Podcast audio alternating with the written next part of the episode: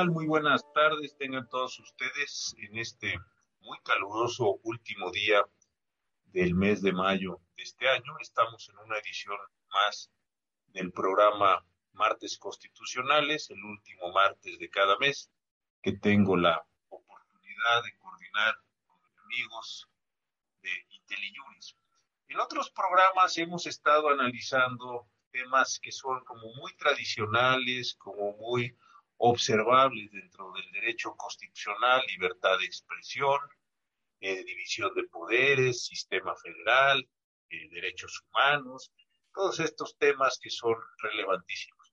Pero en ocasiones se nos olvida que la Constitución en sus artículos 25, 26 y 28 establece esto que se le llamó desde los tiempos en que se modificaron esos preceptos constitucionales, el capítulo económico de la Constitución. Y en ese capítulo económico de la Constitución están contenidas las disposiciones que establecen que este es un país de economía mixta, establecen también un sistema nacional de planeación democrática y establecen las condiciones excepcionales en las cuales debe o puede constituirse los monopolios y sobre todo establece también las reglas de la competencia económica. A ninguno de nosotros escapa que estamos en un momento de enormes transformaciones tecnológicas.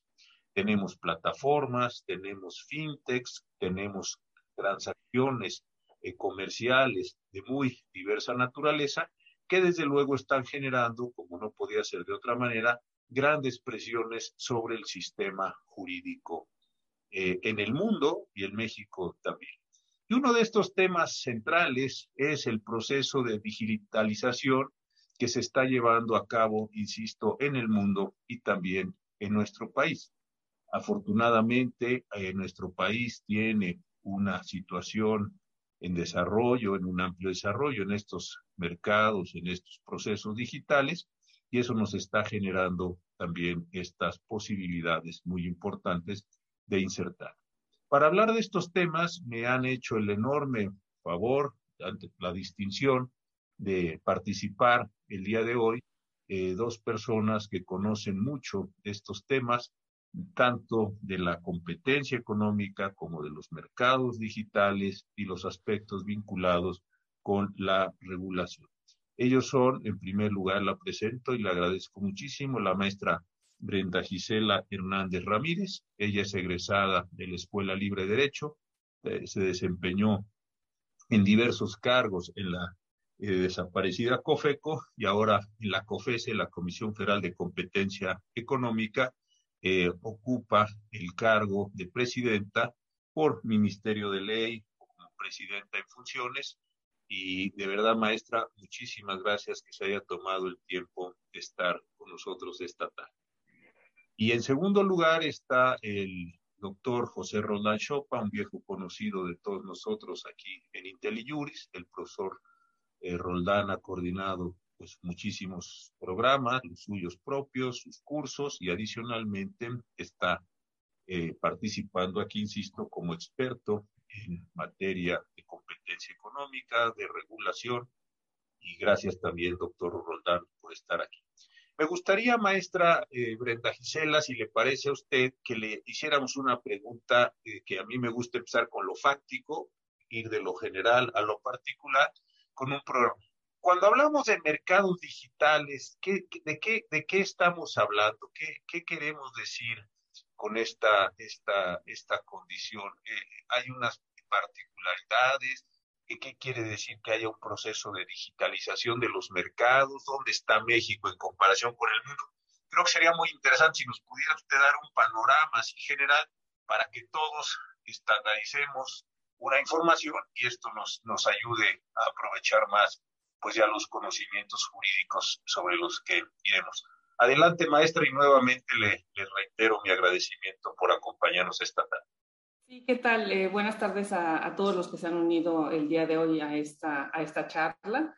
Eh, pues los mercados digitales, digamos que es el avance del proceso que han surgido eh, pues con un proceso acelerado de una adopción tecnológica. ¿no? O sea, normalmente, pues antes la adquisición de bienes y servicios se hacía pues así, de frente a frente, ¿no? O sea, iba uno a comprar algo bien o adquirir un servicio en las tiendas eh, físicamente o, pedía al proveedor este, algo, pues de, esta forma, más eh, en contacto. Sin embargo, pues eh, a la, conforme se fue desarrollando el Internet, pues muchos servicios que nosotros, pues ya en la vida real y normal tenemos, ¿no? Incluso no, no solamente el mercado, o sea, la vida en general, esta transmisión que estamos teniendo el día de hoy, pues era tal vez inimaginable hace apenas algunos años. Y de esa forma, pues vemos que todos utilizamos servicios financieros, a lo mejor ya no vamos al banco, ¿no? O, no vamos tan seguido, sino que utilizamos pues los, el teléfono celular que, que tenemos. Eh, entonces, otro ejemplo puede ser el uso eh, de, esta, de estas tantas aplicaciones ¿no? que se suelen tener en, los dispositivos, por ejemplo, para transporte, ¿no? El transporte que antes, pues si uno no tenía automóvil y tal vez no utilizaba el camión o el metro, pues te movías a través de, un taxi, ¿no? Al día de hoy, pues existen otras opciones, ¿no? Que son, pues, estas eh, empresas eh, que son a través de una, una, aplicación y que puedes solicitar eh, por si las marcas, ¿no? O sea, Uber, Cabify, etcétera. También la adquisición de bienes, pues, y eso se acentuó mucho, por ejemplo, en la pandemia, ¿no? Este, todo esto, digamos, que ya existía, pero se fue potenciando y haciendo mucho más rápido, porque muchos de nosotros eh, pues a lo mejor nunca habíamos comprado en línea, ¿no? Pero era tanto el, bueno, no me voy a permanecer en mi casa, pero voy a solicitar el supermercado que me lo lleven, o comida este, ya elaborada, ¿no? Entregas y demás. Entonces, e, en general en el mundo, pues es algo que se ha estado dando porque es una adopción, una evolución tecnológica en la que pues se, se, se, utilizan cada día, cada día más, ¿no? Y trae muchos beneficios, ¿no? Eh, eh, se acercan más, es, es es muy dúctil, da más oportunidad de llegar a, a, nuevos consumidores y también a nuevos oferentes. ¿no? Los oferentes se encuentran en algunas plataformas, por ejemplo, de marketplaces, pues una facilidad que no tenían antes para, para vender. Entonces, en términos generales, es, nos da la posibilidad de, de manera eh, pues plural, ¿no? entrar a, a, este intercambio de, de bienes y servicios entre oferentes y demandantes. Ahora, tiene varias características, ¿no? Este, por ejemplo, eh, se rige por eh, efectos de red, o sea, suele haber eh, pues varias personas, ¿no? La relación no es nada más una a una, sino que lo importante o tienen más valor entre más personas estén involucradas, ¿no? por ejemplo, una red social, ¿no? Que es otro tipo, digamos, de un ejemplo de lo que se puede dar en el mercado digital, pues es más valiosa entre más personas estén eh, participando, o sean usuarios de la misma, ¿no? se le da un, valor eh, mayor también en estas plataformas que, de transporte que hablábamos, pues eh, tiene más valor entre más personas la utilicen, ¿no? Y haya más como usuarios y también como oferentes, ¿no? Del servicio, que tengan el, transporte dispuesto, que sea cuando alguien lo, solicite, pues no tarde 20 minutos, ¿no? Siento que si está más a la mano, pues va a ser más valiosa. Y muchas veces, pues es factible que también se desarrollen otros, o sea, tienen otras características, ¿no? Como economías de escala, economías de alcance, este, son mercados de múltiples lados. Estos ya existían previamente, por ejemplo, el periódico, ¿no? El periódico era un mercado típico de múltiples lados, ¿no? O sea, estaban los que lo consumían, los, los, el, periódico y, y, los oferentes de anuncios y, y demás. Esto aquí, pues, sea, es una característica propia de, de estos mercados, pero es, digamos, en un, eh, como exponencial, ¿no? Y entonces esto plantea muchos retos para el análisis de, de, la competencia. En un momento vamos al tema de la competencia, pero me gustaría preguntarle al profesor Roldán Chopa, e insisto, por su enorme experiencia, todo lo que ha trabajado en derecho administrativo, ya, ya nos contó la maestra Brenda Gisela una aproximación inicial. Y está bien regulado esto, no nos metamos todavía con competencia económica, pero, profesor Roland, ¿está bien regulado, mal regulado? ¿Está en un proceso de transición? ¿Dónde estaría, digamos, para el derecho administrativo? No el mercantil, pero para el derecho administrativo, para ponerlo de esta, de esta forma. Y nuevamente, muchísimas gracias por estar esta tarde con nosotros. muchas gracias por la invitación, José Ramón. Y por supuesto, yo creo que la intervención de nuestra comisionada presidenta eh, es de mucha claridad porque explica lo complejo de manera muy clara. Y, por supuesto que una de las preguntas que primero se hace uno, em, desde quienes académicamente o profesionalmente o desde la función pública, eh, nos preguntamos, y bueno, ¿qué hace el derecho frente a esto novedoso? Una de las primeras preguntas o impulsos es, bueno, regulémoslo, ¿no? Pero ahí viene el, primer reto. ¿Y por qué es un reto? Por una parte, por lo novedoso que tiene el fenómeno y por supuesto para tener una buena regulación o una regulación medianamente razonable se requiere conocer el, fenómeno. El otro problema es que tenemos siempre el riesgo de que la regulación se nos quede atrasada dada el, dinamismo y la capacidad de innovación que tiene el problema. Eh, un ejemplo claro en donde la comisión ha intervenido tiene que ver con la famosa ley FinTech. Eh, esto es, es una eh, ley que fue emitida con la pretensión de regular determinado tipo de agentes que llevan, que llevan a cabo realizan operaciones o servicios que tienen que ver con tecnologías. ¿no? Eh, pero, el, y bueno, pues ahí la, la, Comisión de Competencia Económica emitió una competencia, tenemos ya una ley que ha sido emitida en, em, en, recientemente, pero que tenemos el riesgo de que se nos esté quedando atrás. Entonces ahí tenemos un ejemplo de esto de la ley que igual y adelante explicaremos un, poco. El otro tema tiene que ver con la, la presencia de algo también novedoso que, eh, que, que, es lo aestatal, ¿no? ¿Y, qué significa esto de la aestatalidad? Que se van dando ciertos fenómenos económicos, expresiones económicas que son difícilmente aprensibles por la misma regulación como una expresión del poder del Estado para aprender a ciertos fenómenos y por tanto para someterlos a una jurisdicción, a la competencia de las autoridades administrativas, a la competencia de las autoridades jurisdiccionales. Y esto se da, por ejemplo, en el caso de las criptomonedas. Entonces, ¿qué sucede? ¿Cómo regulamos aquí las criptomonedas? Bueno, pues allí hay un tremendo problema para poder tener esa capacidad. Y eso es otro, uno de los retos de regulación.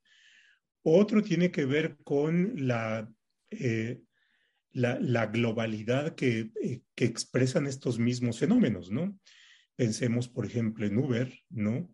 Bueno, por supuesto tenemos eh, que en México se da el servicio de Uber, sea en transporte o bien en el mercado de, alimentos, pero Uber es una empresa que puede tener eh, em, su, su, cabeza en otro un país distinto y que puede estar una parte en Estados Unidos y otra parte en Europa, en fin, y entonces es también complicado tener esta posibilidad de aprender.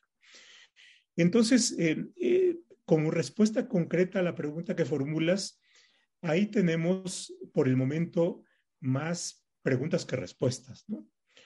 Eh, y, yo creo que ese sería el estado de lo que tenemos actualmente. son más preguntas que nos vamos haciendo, dado el fenómeno, dando, dando la, originalidad y el dinamismo de la expresión de la economía digital, que es, que es todo un reto regularla, ¿no? Y yo creo que el Estado está apenas en los primeros pasos tendentes a la regulación. Muchísimas gracias. Ahora, ya, ya un poco vimos la parte de dónde, qué son los mercados, una explicación breve, sintética, muy, muy clara, también una situación que nos advierte también el profesor Rodán, dónde estamos. Entonces, eh, maestra Brenda Gisela, usted decía eh, efectos muy interesantes de estos mercados digitales, decía usted tiene unos efectos de rey, hay una economía de escala, economías de alcance, en fin, tienen algunas características. Y esto me gustaría saber cómo le impacta a, la comisión que usted está presidiendo actualmente para efectos de controlar ya la competencia. Yo no soy una persona conocedora como ustedes de estos temas, en fin, tengo algunas nociones generales de alguien interesado en el mundo que vive, pero, pero no lo tengo claro. Pero me imagino que debe haber algunos problemas, por ejemplo, si yo fui el primero o el más potente de los comercializadores, ¿no? No voy a poner nombres para no meterme ni en problemas ni generar publicidad, pero si yo fui el primero que se le ocurrió el sistema, como pasó con unos eh, servicios de envío, aquí en los mercados digitales, si yo entro porque innovo con una tecnología, ¿dónde entra la comisión de competencia? ¿Dónde me dice usted es muy grande, usted es preponderante, usted es monopólico, en fin, las distintas categorías? ¿Cómo, es, cómo, ¿Cómo miran ustedes este fenómeno? Creo que cuando pensamos, y aquí estoy tratando de tomar y algunas preguntas que nos han hecho, pensamos en la producción de objetos físicos, cualquiera que sea, bueno, pues está uno viendo los objetos, está viendo los tamaños, está viendo las empresas, las fábricas, y vamos a una industria tradicional. Pero aquí lo interesante es que a lo mejor esa empresa no esté domiciliada claramente en México, forma parte de una red global, tiene entradas, salidas, en fin, es, es, es, es complejo esa parte y creo que para, para nuestro público, por las preguntas que se están comenzando a hacer, sería interesante saber cómo mira, digámoslo así, al fenómeno de los mercados digitales la comisión de competencia. ¿A quién mira? ¿Qué mira? ¿Para qué mira en, el ejercicio de sus muy importantes actividades, maestra? Pues la comisión al final analiza este, estos mercados, los fenómenos que se van dando de múltiples formas, ¿no? Y eh, en, eh, en ejercicio de sus diversas facultades. Por ejemplo, eh, puede ser a través de de opiniones que se han planteado, en específico la de ley FinTech y la de las empresas eh, de estos medios de transporte. Por ejemplo, ahí lo que decía es, es necesario primero reconocer que son cosas distintas a lo tradicional. Eso es muy importante, para que si están regulados, para que no se les vaya a encasillar y entonces eh, lo que se originaría sería un efecto negativo, ¿no? Porque probablemente lo que se frenaría sería la innovación. No, hay que reconocer que existen, cuáles son las diferencias y que en caso de regularlos, pues que sea con lo mínimo, ¿no? Con lo mínimo y que permita que, de cualquier forma estos, estos nuevos eh, servicios se mantengan en, en el mercado y que no por decisiones de autoridades se vayan a frenar. Por otro lado, ya en lo que es lo que ellos, los agentes económicos, vayan realizando dentro del mercado, pues vamos a tener que analizar eh, ante qué fenómeno nos, eh, estaríamos, eh, tendríamos de frente, ¿no? Probablemente en, concentraciones, pues ha pasado, ¿no? entonces tenemos que analizar eh, cómo está, como en cualquier otro supuesto, o sea, cómo está el mercado actualmente y qué sucedería de, de haber una operación que se está planteando ante nosotros.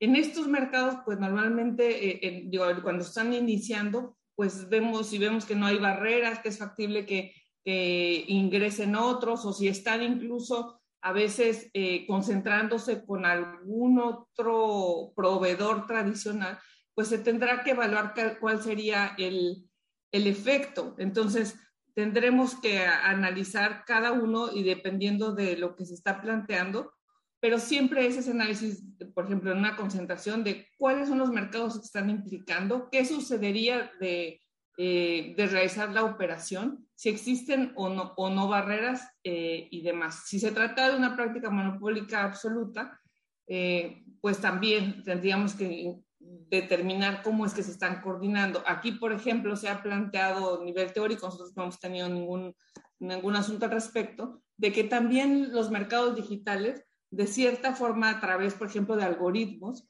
podrían llevar a la coordinación de competidores. Y esto se vuelve también muy relevante porque incluso se ha, cuestionado a nivel internacional, pues si ahí eh, todavía la voluntad de los particulares está o ya no está, o de quién fue, del que creó el, el, el algoritmo. Luego hay algoritmos que ya tienen inteligencia artificial que ellos mismos podrían estar programando acuerdos, ¿no? O sea, se vuelven pues bastante complicado. Y por lo que hace a prácticas monopólicas relativas en los que la gente económico que las realiza es la que tiene que tener poder sustancial, tendríamos que estar viendo pues cómo analizar ese mercado, ¿no? Ese mercado de dos lados o múltiples lados, que con las herramientas tradicionales a veces, eh, eh, y ha habido como también discusiones en este sentido a nivel internacional, si las herramientas tradicionales alcanzan para medir, ¿no? Porque muchas, o sea, en el mercado tradicional lo que se ve básicamente si alguien, para ver si alguien tiene poder, es si alguien puede fijar un precio y los demás pueden o no contrarrestarlo, ¿no? Si pueden hacer algo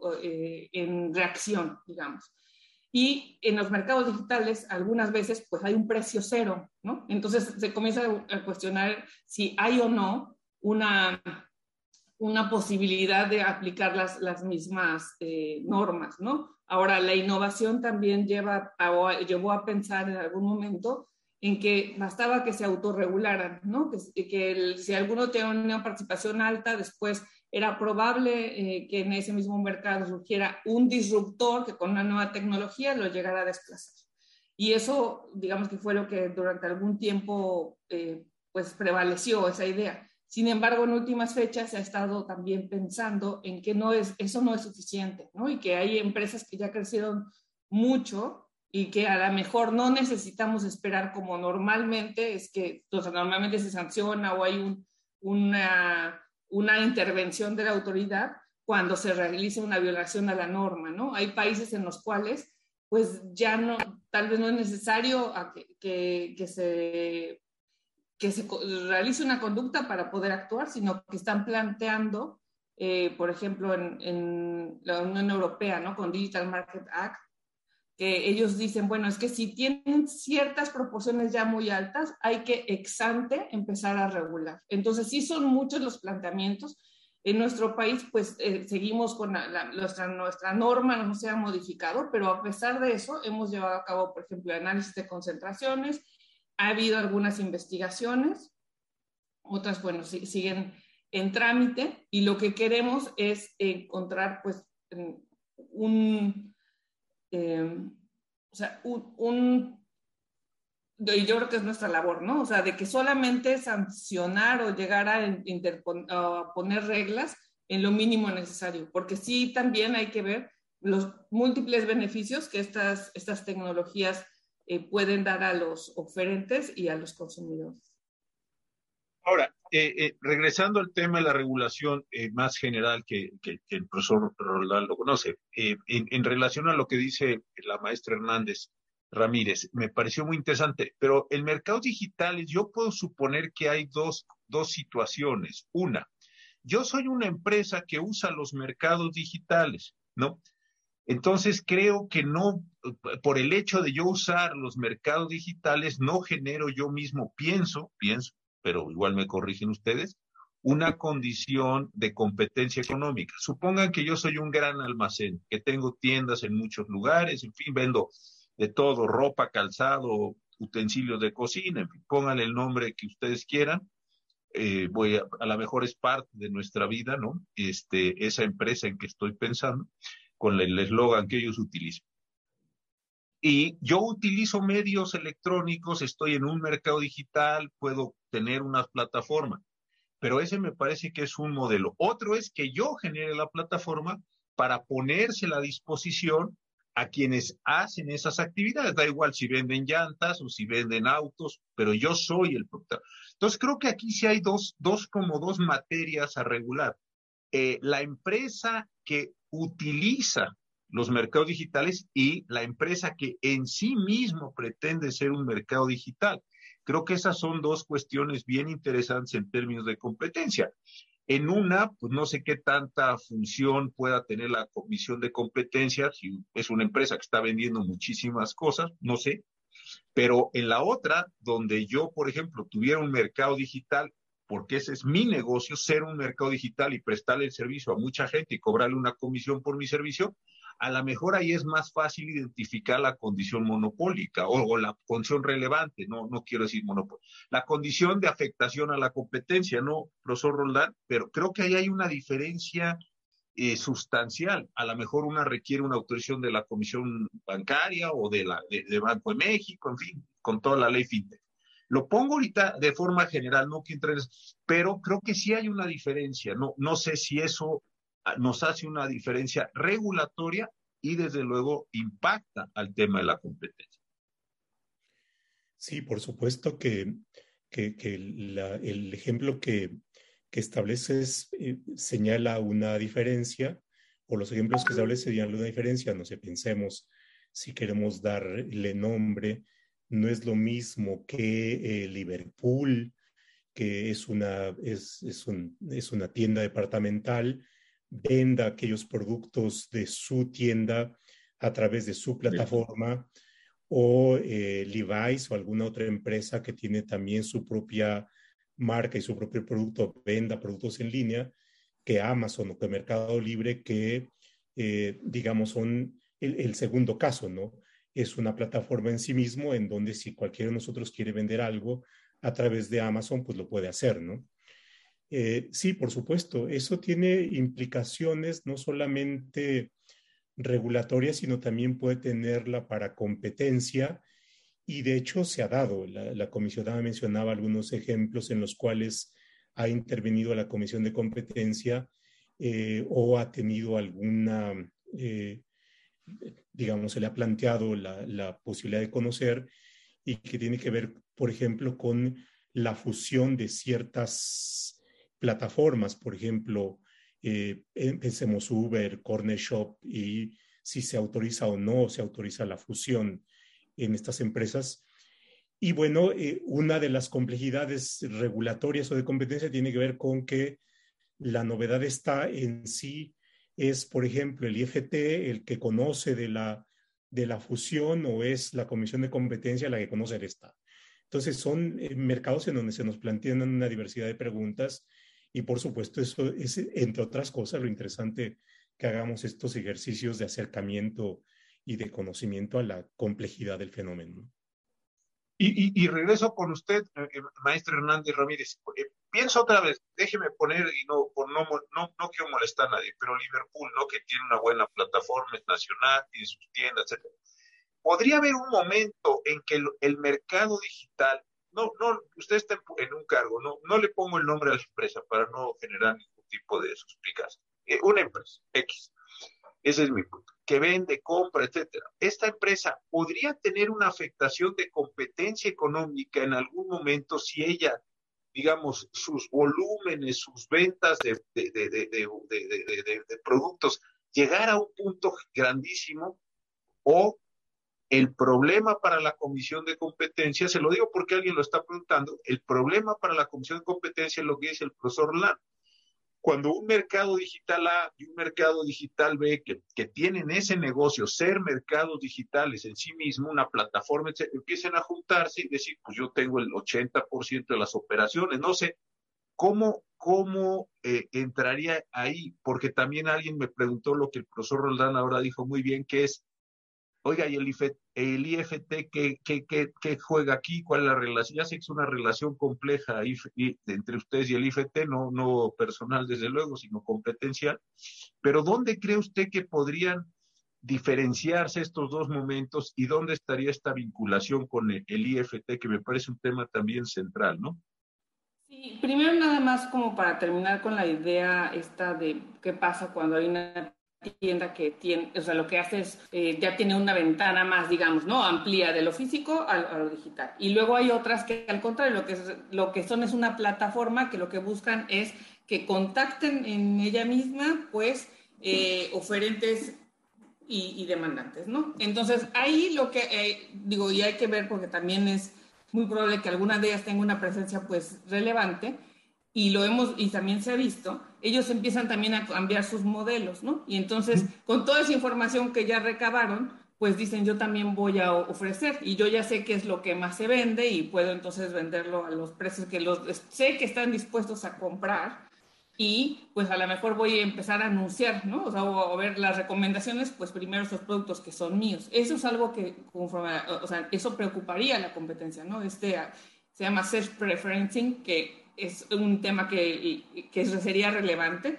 El tema de los datos también, porque aquí estos eh, a veces, como vimos, ¿no? Que hay eh, algunos productos que servicios que aparentemente no tienen un pago, pues sí lo tienen y es a través de los datos, ¿no? Entonces los datos se vuelven muy relevantes en estos mercados y si se aprovechan de manera, pues digamos, pues serían ilícitas, ¿no? O sea, no, no debida, pues también es un problema para, para la competencia. Y en ese sentido hay veces que algunas legislaciones han planteado, pues como implementación de algunas reglas o remedios, ¿no? De portabilidad o interoperabilidad entre estas plataformas, que los datos sean de, los particulares y que puedan utilizarlos, etcétera. Entonces, sí hay diversas soluciones dependiendo, pues, del problema que se está planteando, pero bueno, esta era como para rondar un poco esa idea. Ahora, ¿qué sucede en México? En, en, México pues tenemos una complejidad que todos eh, conocemos, que existen dos autoridades de competencia económica, ¿no? Desde el 2013 con la reforma eh, constitucional se crea, eh, digamos, la comisión, los dos órganos constitucionales autónomos, la Comisión Federal de Competencia Económica por un lado y por otro lado el Instituto Federal de Telecomunicaciones. Entonces, pues, ¿qué sucede? Que, en, digamos, de, como general o como la autoridad que se encarga de todos los mercados en principio, pues es la, la COFESE y de manera excepcional es eh, telecomunicaciones y radiodifusión el IFT. Yo creo que para poder analizar y concluir qué corresponde a cada autoridad es muy importante tomar en cuenta por qué surge y por qué fue necesario regular a estas dos. ¿no? O sea, tenemos que yo creo que remontarnos a todo lo que fue el trabajo en la, en la, en la COFESE y que no se pudieron al final eh, o no, no, no, se llegó a tener esas grandes eh, multas, regulación, sanciones en, en, estos dos ámbitos, en telecomunicaciones y en radiodifusión. Y las causas fueron muchísimas, ¿no? O sea, podemos remontarnos a la declaratoria de, era un expediente del año 97, que después de años de haber estado en el Poder Judicial, resultó que se había habido un defecto inicial y todo el procedimiento se cayó, de forma tal que, aunque se había resuelto que existían cinco mercados relevantes, que la COFETEL intentó regularlos, hubo suspensiones, pues en, la, en realidad pues la gente decía no, no hubo un, un, efecto en los mercados, ¿no? Y por otro lado también hubo concentraciones eh, de, de, lo que era radiodifusión, en los cuales por diversos eh, motivos pues no se lograba implementar algún sistema que controlara a estos grandes agentes económicos. Y lo mismo derivado de la constitucionalidad del artículo 10, fracción 7, o sea, todo esto conjunto, durante todos estos años llevó a una necesidad de hacer una reforma muy específica para lo que no se había podido hacer en las, en las resoluciones, que era imponer Mostoffer, Moscarri demás, o sea, ni siquiera un análisis ya de mercado relevante por esencial para sancionar, sino regular los exantes con esta figura que ningún otro ningún otros mercados existen, que son preponderancia, poder imponerles las, las reglas que no se pudo en los otros esquemas. Entonces, pero ¿qué queda bien claro? Que toda esa reforma fue establecida para estos dos y en un, y en un contexto de lo que era la, la convergencia, de forma tal que las eh, concesiones, tanto de telecomunicaciones como de radiodifusión, con la tecnología que había surgido, que ya no era el cable de cobre y demás, sino este, pues ya era eh, en, el mismo infraestructura, ¿no? De, eh, que llevaba a, que estas pudieran ofrecer no solamente televisión este, o telefonía, sino también Internet se, se, rigieran por las mismas reglas. Entonces, todo esto es lo que realmente yo creo que tenemos que tomar en cuenta, o sea, cómo surge y hasta dónde llegan estos conceptos. Yo creo que es muy clara la función que tiene el IFT, que es, eh, y, es muy importante para todo el tema de, eh, del desarrollo digital y los mercados digitales, pero es más que nada para garantizar que existe proveedores de Internet a través de los cuales se pueden desarrollar los, los, los mercados eh, digitales, que exista, eh, que se les garantice, pues conforme al artículo, ellos no nada más tienen establecido en el artículo 28, ¿no? sino en el sexto, provea ancha e Internet, y esto tiene que ser de manera eficiente. ¿Para qué? Para que todos los mercados que están alrededor, que se van a, van a utilizar esto como un insumo, se puedan desarrollar y pueda haber competencia. Yo creo que eso es lo que le corresponde al instituto. Ahora, no creo que eh, el, el, lo que ya se vende en, en, Internet sea su competencia. Eso es eh, los demás mercados, ¿no? O sea, es, telecomunicaciones refusión y los problemas que se buscaban solventar eran muy, muy establecidos, muy claros. los problemas que había en televisión abierta, que no que denegaban señales, la televisión restringida, que había una alta concentración en muchísimos lados, eh, problemas que se dieron por años en, en telefonía fija, en, en, los problemas de interconexión con telefonía celular, este, pro, o sea, muchas este, cuestiones y, y, la proveeduría de Internet. Y eso es lo que yo considero que es de desde un inicio lo que les compete. El resto, lo que, se, lo que ya utiliza como un insumo eh, para desarrollar múltiples mercados que van en bienes este, de consumo, comida, bancarios, este, de cualquier otro tipo, ¿no? Este, alternativas de entretenimiento corresponden a la comisión. Oiga, eh, no, no por es que conozco al profesor Roldán y siempre tiene puntos de vista muy, muy, muy agudos. Y aquí hay unas personas que justo están diciendo eso. Unos eh, concuerdan con usted, otros no. Digo, pues así está el mundo y qué bien. Eh, para eso hay autoridades, para definir finalmente y poderlo abrir. Pero dice una persona, eh, no porque sea un mercado digital o una red o se transfiera, es cuestión del, IFT. Y otros dicen, sí, porque muerde, déjeme, eso no lo dicen ellos, lo digo yo para hacer, para abreviar esta expresión, porque muerde la parte digital, entonces es de, IFT. Eh, eh, Pepe Roldán, ¿tú qué opinas sobre esta, esta posición? Creo que es un tema central y como decían ustedes, lo han dicho, es un mercado que está creciendo, que está promoviéndose, en fin, pero ah, dentro de cinco años, diez años, ¿qué vamos a decir? Hijo, eh, debimos haber hecho esto, debimos haber hecho lo Tú también coincides con, la señora consejera en el sentido de que eso es, la señora comisionada, en el sentido de que esto es más de la competencia o más del IFT. Y digo, no por ponernos a pelear aquí, se nos trata de eso, desde luego, sino simplemente de escuchar un segundo sobre este punto que me parece que es esencial.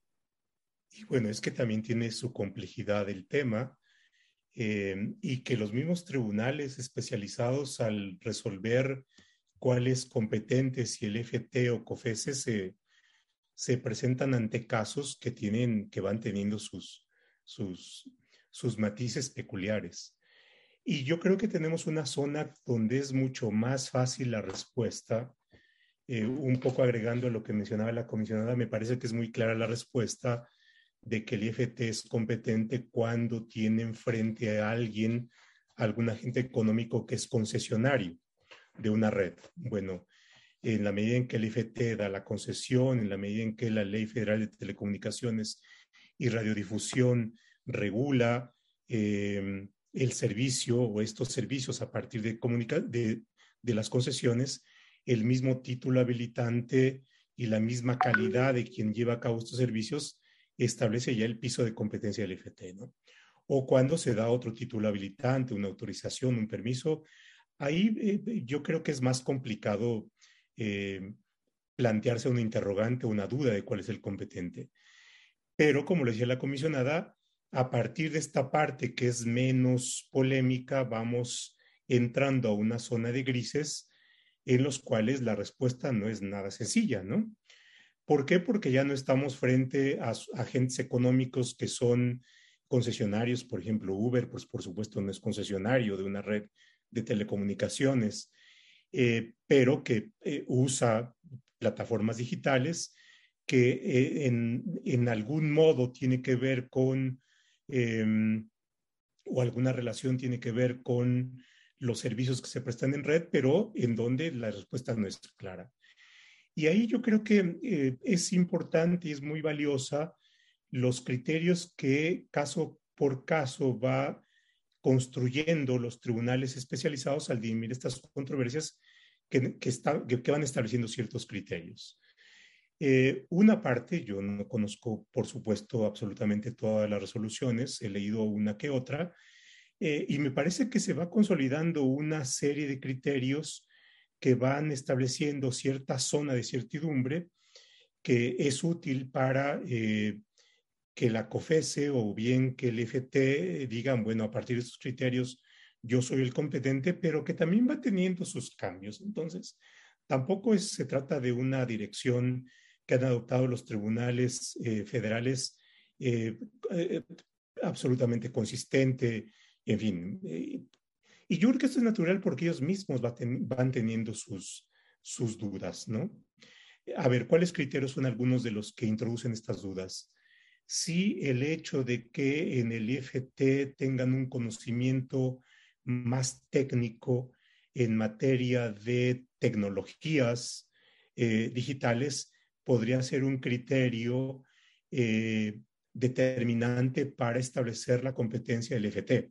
Bueno, es un argumento de los de entre varios que están, pero la otra cuestión está en sí, eh, por este solo criterio, el IFT terminaría conociendo, por ejemplo, de cuestiones relacionadas con venta de alimentos, ¿no?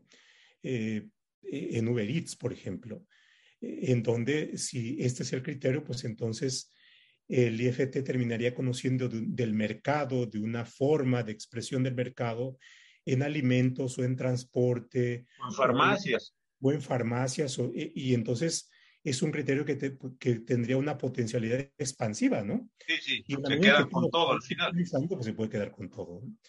Entonces, a ver, son preguntas, llevo un poco al extremo el argumento, pero simplemente para ilustrar la necesidad de que tanto la COFESE como el EFE tengan, por una parte, certidumbre, por otra parte, los tribunales también vayan eh, sacando su bisturí, vayan haciendo filigrana, porque también van eh, estableciendo el piso que permite dar certidumbre jurídica, no solamente para aquellos que ejercen competencia, como son estos dos órganos constitucionales autónomos, sino también para los agentes económicos, porque cada uno de los eh, órganos de competencia va teniendo también sus propios criterios, ¿no? Y por supuesto, en la medida en que los agentes económicos van tomando decisiones estratégicas, es importante darles cierta certidumbre. Eso es en sí mismo un problema. El otro problema, y yo creo que ya con la experiencia, es pensar si el mismo mecanismo de que sea una entidad jurisdiccional la que resuelva los conflictos de competencia es el mecanismo más adecuado, ¿no? O si podríamos establecer algunas formas, a ver, aquí simplemente eh, hablo en, eh, eh, pienso en voz alta, si no podríamos pensar en ciertos mecanismos de coordinación o de cooperación entre los mismos OCAS para hacer frente a una serie de eh, fenómenos económicos altamente complejos y que se van a complejizar más y si el mecanismo de cooperación y concertación puede ser un mecanismo viable, eh, porque el otro tema también tiene que ver con los costos, ¿no? De, de, retardo en la decisión, es decir, en la medida en que llega un planteamiento de conflicto de competencia que el, tribunal resuelve, bueno, pasa el tiempo y en la economía hay algo que no se mueve, ¿no? Y por supuesto, esto puede ser un contrasentido con un terreno en el cual se busca la eficiencia económica. La, economía tiene como ese horizonte de eficiencia económica y bueno, la regulación de telecomunicaciones y radiodifusión también tiene un horizonte de eficiencia. ¿no? Buenísimo, porque muchas personas están en este, en este tema. Al rato podrán ver ustedes las, las, preguntas y los chat. Y, y, muchas personas están. Pero déjeme cambiar, creo que ya tenemos las posiciones claras. Lo que dice el profesor Roldán también están explorando los tribunales, es muy interesante. Pero maestra, usted tocó un tema que me pareció interesantísimo. Hace tiempo, le cuento el antecedente, invité aquí a Catalina Botero, ella forma parte del grupo que es a su vez una especie de Suprema Corte en Facebook o un tribunal en Facebook. Eh, son cinco personas y ellas determinan qué contenidos deben ponerse o no ponerse, en fin, en un determinado momento. Entonces ella ponía un ejemplo muy interesante, dice eh, Facebook, cuando aparecen eh, senos, los, los borra porque les parece que no debe ser así, por las razones que sean. Pero decía, si es una campaña de lactancia, pues parece un poco absurdo quitar ese mensaje cuando justamente lo que se trata es de que las mujeres y, los hombres se concienticen sobre los procesos de lactancia. Muy bien. Y algo que dijo al final, dijo, en Facebook estamos, en ese grupo, estamos tratando eh, de entrar al algoritmo, ya no solo a la imagen, no solo, digámoslo, hacia el caso concreto, sino al algoritmo. ¿Qué es lo que eh, está haciendo Facebook y eso. En ese momento, estoy hablando esto poco al inicio de la pandemia, me dijo, todavía no estamos en eso, desconozco dónde estés.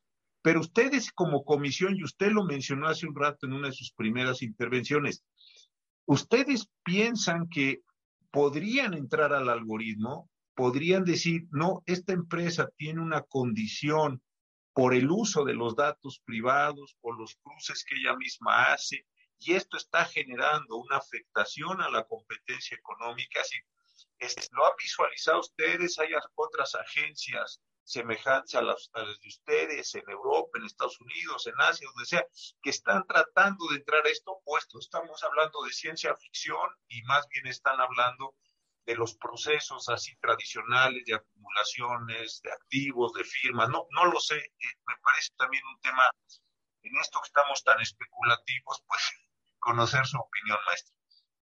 Sí, bueno, en, en, la comisión tenemos lo que es la estrategia digital COFESE 2020, eh, pues, digamos, está planteado, ¿no? O sea, es el conocimiento de cómo funcionan estos mercados eh, con ayuda de expertos internacionales, incluso esto llevó a la creación de la Dirección General de Mercados Digitales. Y como parte de esta estrategia, pues también es fortalecer las capacidades eh, técnicas y, demás de, la, de la comisión y robustecer la infraestructura eh, pues, tecnológica para poder en algún momento tener las personas y las herramientas que pudieran detectar algún tipo de colusión, por ejemplo, a través de un algoritmo o esas cuestiones, ¿no? Obviamente, pues necesitamos presupuesto para estas, eh, para poder realmente hacer todo esto realidad, ¿no? O sea, no, no, o sea, tenemos planteamientos de lo que nos gustaría, ¿no? Y, nosotros tenemos contacto, por ejemplo, con otras autoridades y podemos ver qué, qué, se hace en otros lugares, cuáles son sus experiencias. Ellos también cuentan con, o sea, porque es algo reciente, ¿no? Que, que se fueron creando estas direcciones o eh, áreas específicas de, de, cada autoridad de competencia enfocadas más a, a mercados digitales. Pero, o sea, idealmente, pues sí sería algo que, se desearía, ¿no? Que se tuvieran esas herramientas, pero muchas veces también hay que reconocer, y como se mencionó al inicio, ¿no? Por el doctor eh, Roldán Chopa, pues que esos mercados son dando mucha innovación, ¿no? Entonces, eh, muchas veces, tanto para la regulación como para las autoridades, es un hecho que no es algo fácil, ¿no? De, ya implementar en, en, los problemas que se van eh, planteando. Y, y, y, perdón al profesor Roland, pero no, no me puedo quedar, y lo ha planteado dos personas también, y, yo me quedo con esa decisión, la, la tratamos muy rápidamente al pasar. tenemos IFT, tenemos eh, la Comisión Federal de Competencia Económica, eso está muy bien.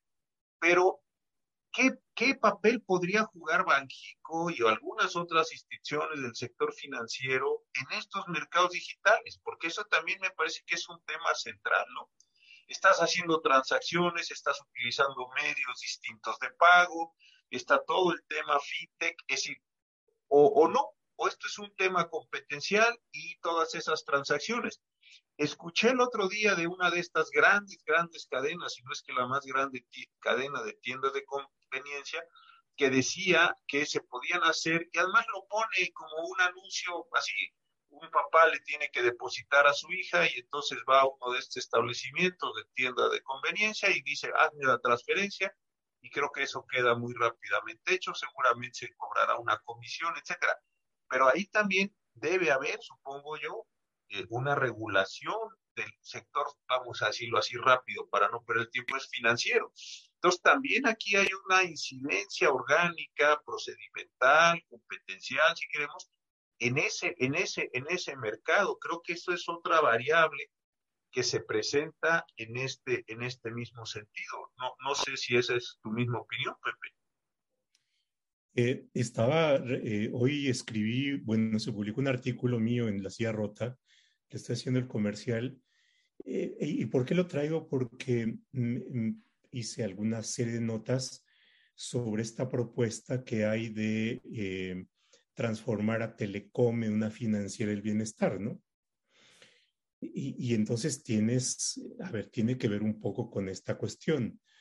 Em, eh, si por una parte tenemos una entidad eh, pública o privada que tiene una determinada eh, materia originaria, que puede ser telecomunicaciones, o en el caso que tú planteas, pues es una, tienda de conveniencia que tiene un giro mercantil, que no necesita una concesión de, de, de la Secretaría de Hacienda para prestar servicios bancarios o una autorización eh, pero que eh, sirve como de ventanilla, ¿no? Entonces tenemos ahí este cruce de, funciones. O en el caso de Telecom, si, es una entidad pública que lleva a cabo servicios de telecomunicaciones y telegrafía y va a prestar servicios de, eh, de, banca, de ahorro, de préstamos, pues entonces vamos a tener ahí una especie de transformer, ¿no? institucional, válgame la, figura, ¿no?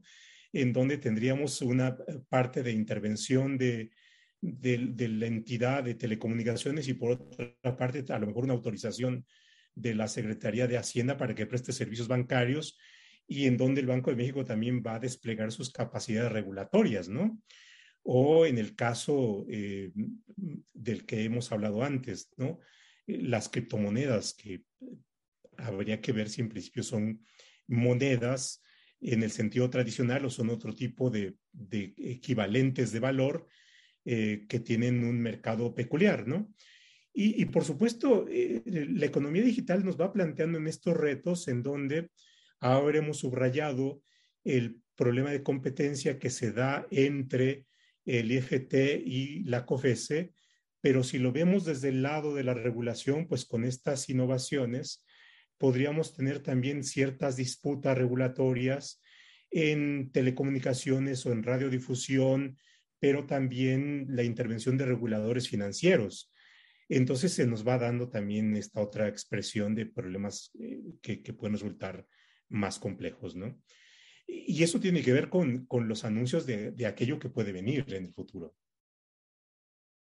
Lo que están diciendo ustedes es muy interesante. Eh, voy tratando de cerrar, nos quedan unos minutos. Pero, a ver, me queda una, una cuestión eh, así. Yo no sé si estos, digamos, el, proceso de industrialización el que generó muchos de estos órganos, etcétera, y, lo decía muy bien la maestra, la maestra Hernández, eh, estaba como en una situación de desarrollo, pero la pandemia me parece, y coincido plenamente con ella, que lo, lo expandió a un nivel increíble, ¿no? clases digitales, transacciones digitales, comercio digital, es decir, una gran cantidad de actividades que se aceleraron.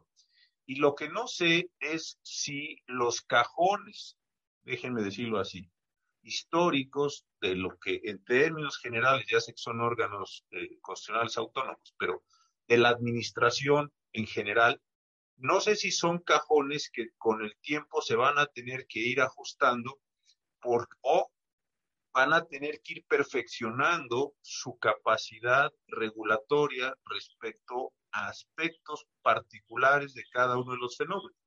Imaginemos que el fenómeno fuera un círculo, es decir, bueno, yo me encargo solo de esto, tú te encargas de esto, tú te encargas de esto, y serían tres o cuatro agencias, voy a decirlo así, insisto, sé que hay diferencias fundamentales, interviniendo sobre distintos aspectos de esa cuestión.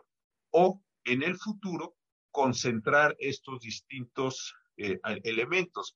Esto me parece que, como nos ha pasado en otros momentos históricos, en México y en el mundo, eh, va a generar cambios, ajustes en la propia administración como herramienta de vigilancia, supervisión, garantía, regulación. Creo que ahí hay un fenómeno que me parece que en el mundo se va a ampliar hacia otras cosas. No sé qué opine, maestra, eh, eh, en este sentido. A mí me parece que, Adelante, adelante. Perdón, a mí me parece que sí, que es algo que se va a tener que dar, porque, por ejemplo, en mercados digitales, ¿no? O sea, con independencia de la intervención de la comisión o del instituto, también vemos que hay necesidad de que otros órganos, ¿no? Por ejemplo, todo lo que se relaciona con datos personales, con privacidad, con protección al consumidor, o sea, tienen, tienen una intervención.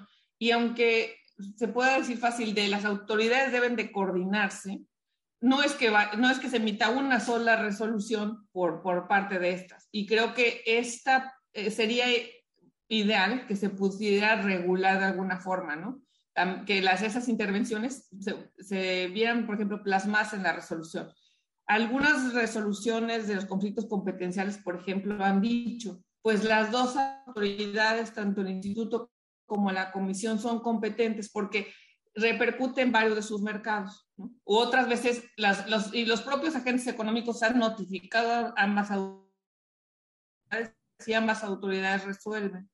Quizás si hubiera esta posibilidad, como se, se ha planteado, ¿no? De, de que, que no sé si exactamente se resolviera, se resolviera de manera conjunta, porque al día de hoy, si eso pasara, pues me parece que sería muy fácil que esa resolución, si fuera negativa, pues ya no. Pero sí creo, y hay autoridades eh, que, que, involucran eh, o tienen a su cargo más, eh, más ramas ¿no? de las que se tienen aquí de manera separada. Entonces creo que, digo, hay distintas formas de verlo, distintas formas de que se pudiera organizar, pero sí sería este, una alternativa.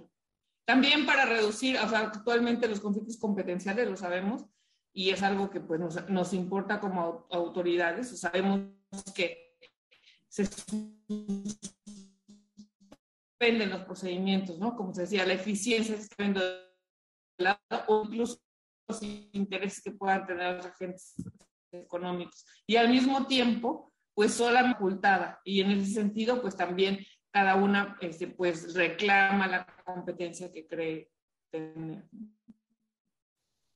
Tú, coincides con la maestra eh, Pepe, es decir, eh, digamos, en historia de la administración, historia del derecho, pues las instituciones van tratando de cubrir huecos, necesidades o, generar proyectos. ¿Tú, ¿Tú cómo ves esto en la parte, digamos, así muy, muy de la administración que tú haces y muy de la, de la regulación que haces? Porque aquí lo interesante es voy a decirlo a ver si no, suena muy, muy grueso, muy burdo.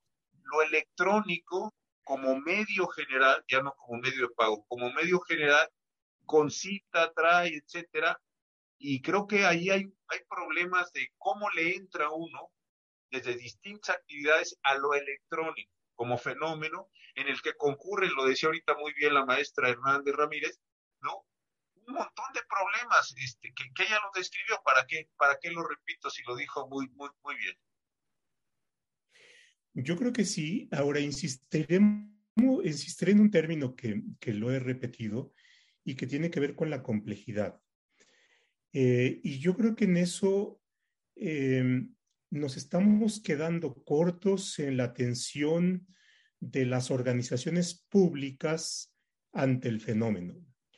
Esto es porque el esquema de organizar eh, a lo público, a lo institucional público a partir de la competencia, eh, conduce a considerar que un asunto compete a uno o a otro.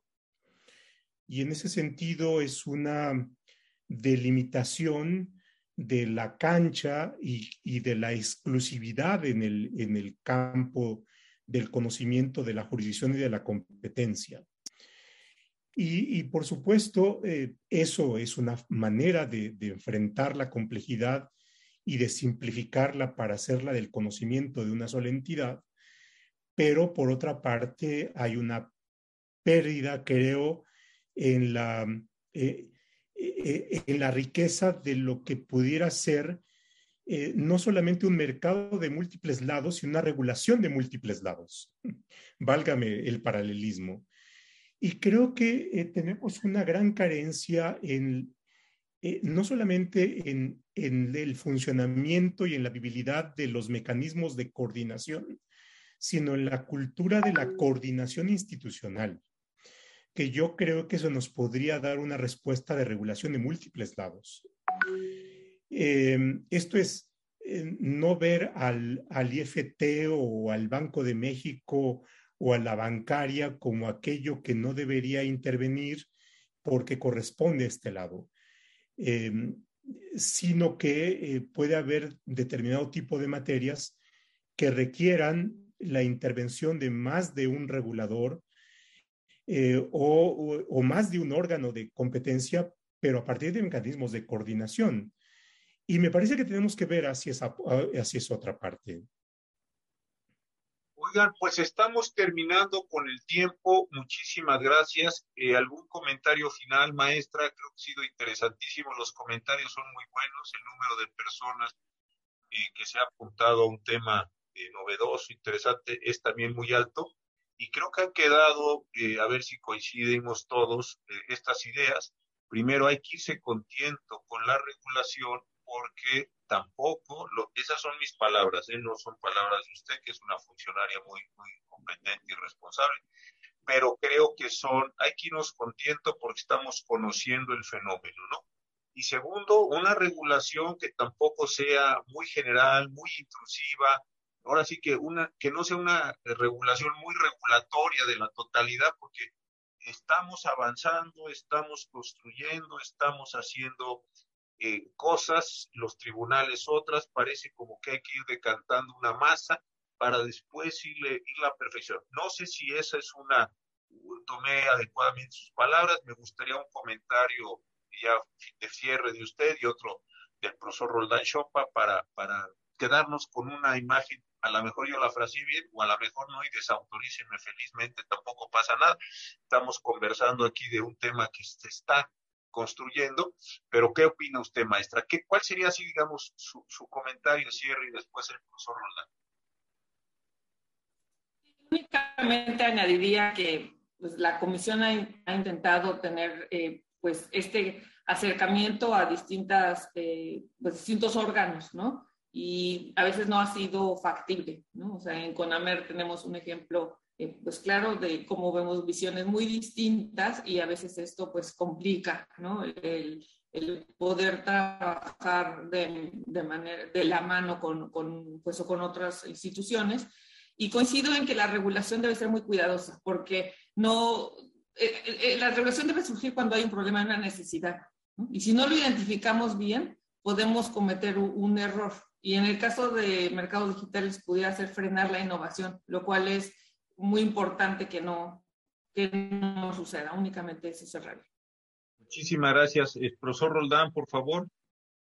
No, pues muchas gracias por la invitación, la verdad bien interesante y creo que nos ayuda a conocer más de esto que es tan eh, retador, eh, no solamente en la economía, sino en el derecho para ir haciendo traducciones que pudieran tener su mérito y bueno, pues eh, eh, ante temas novedosos, creo que foros como este son útiles. Si me permite solamente hacer una invitación a su auditorio, doctor, este viernes tendremos un curso en IntelliJuris que se llama El Derecho a la Buena Administración, que está ah, muy claro. Eh, quiero aprovechar la, la, instancia para invitarlos a aquellos, a aquellos interesados. tendré también esta otra parte que es importante de la economía cuestiones de economía conductual y de cómo podemos hacer uso de estos eh, descubrimientos que tienen otras disciplinas al derecho. Y, bueno, pues invitados todos. No, muchísimas gracias. Dices, es este viernes, ¿verdad? Iniciamos este viernes. Perfecto, pues muchísimas gracias. Eh, y termino agradeciéndole, maestra eh, Hernández Ramírez, muchísimas gracias por, por esta charla, también muchísimas gracias por lo que hace al, al frente de la, de la comisión en este momento. Luego no somos agradecidos con nuestras autoridades cuando están haciendo las cosas bien y creo que eh, siempre, pero en estos momentos complejos de la vida nacional hay que, hay que hacerlo. Yo, pues no soy nadie para darle un agradecimiento a nombre de todos, pero sí del mío en particular, porque están haciendo un trabajo importante, están tratando de resolver muchas, muchas cosas eh, y también gracias al profesor Roldán, que siempre toma este tiempo y es tan animado para presentarnos temas nuevos, tratar de comprender cosas. A lo mejor algunos dirán, pues señores no, no concluyeron en muchos, no, pero lo que se trata es que nos demos cuenta que el problema está ahí, ya con eso es bastante para este efecto. Así es que muchísimas gracias a ustedes dos por su participación, a todas las personas que nos siguen. Nos vemos el viernes en este curso que señaló el profesor Roldán y el último martes de, cada mes aquí en, en estas cuestiones cocionales, donde estamos tratando de estirar la liga para ver problemas de derecho ocasional, como fue hoy el de competencia económica, en temas que no nos son tan comunes. Muchísimas gracias a todos, muy buenas noches, les, les quedo muy, muy agradecido. Gracias, no cuenta. Buenas noches. Gracias, maestro.